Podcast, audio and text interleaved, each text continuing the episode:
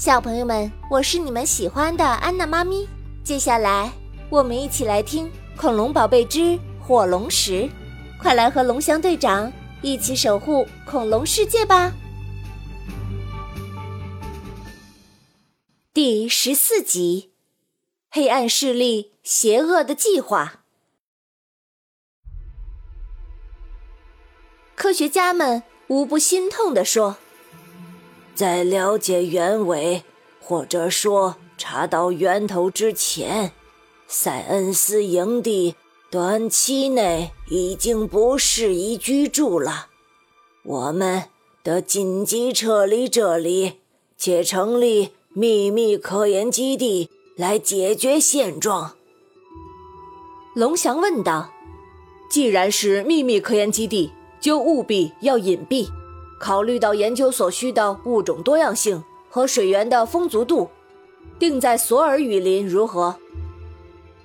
科学家之一说：“对我们简单的商量了一下，也把地点选在了索尔雨林。”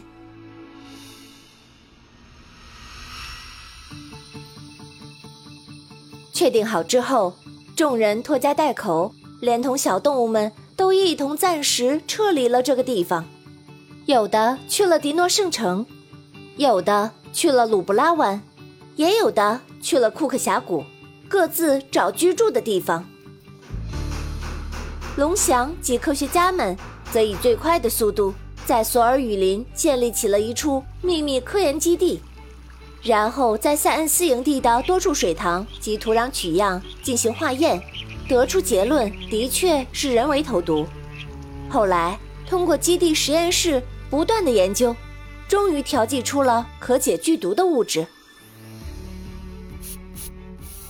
科学家们全副武装，给那片被污染的土地喷洒了解药后，动植物死亡的情况就越来越少了。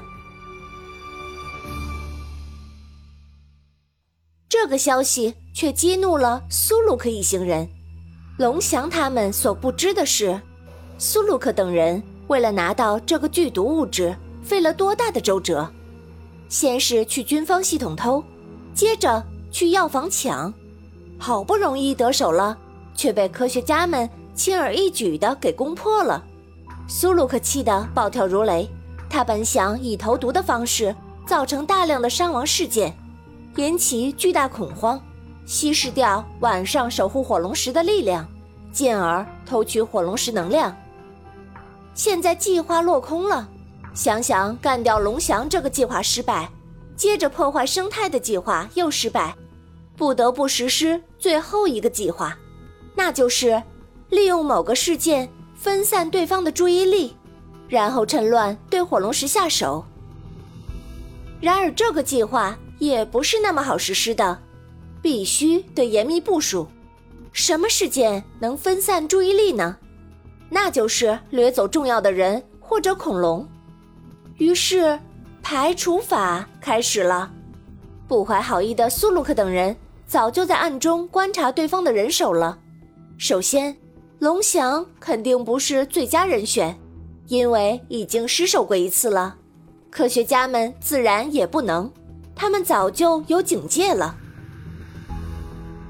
呃，那么那个女孩子风铃呢？黑暗势力其中的一员问。苏鲁克回答道：“嗯，不行，他专门负责恐龙的安全工作，有反侦查的能力。那么那个酷酷的男孩子呢？”苏鲁克冷笑了一声，说：“哼，上次他就上过一回我的当了，对我恨之入骨，想必不再会轻易上当。嗯，还有一个叫阿果的，就是他把我的档案。”交给了龙翔，这个可恶的家伙也不好对付。那就从恐龙下手。另外一个人说：“苏鲁克打了一个响指，说：‘啊，对，还是从恐龙下手。不过会飞的那个飞天宝除外。还有，上次被我们掳走的抱抱已经认识我们了，不好办。’”之前出主意的人说：“那还剩两个，一个是蛋宝，一个叫做可宝。”苏鲁克狡猾地说：“啊，可宝看上去比较精干，蛋宝更单纯一些，对外界事物。”更好奇，所谓好奇害死猫，呵呵呵，就是他了。计划敲定以后，黑暗势力团伙发出令人毛骨悚然的笑声，呵呵呵呵。今天的中华恐龙园原创 IP 改编故事《恐龙宝贝之火龙石》到这里就结束啦。想要揭秘神奇的侏罗纪世界，就来常州中华恐龙园吧。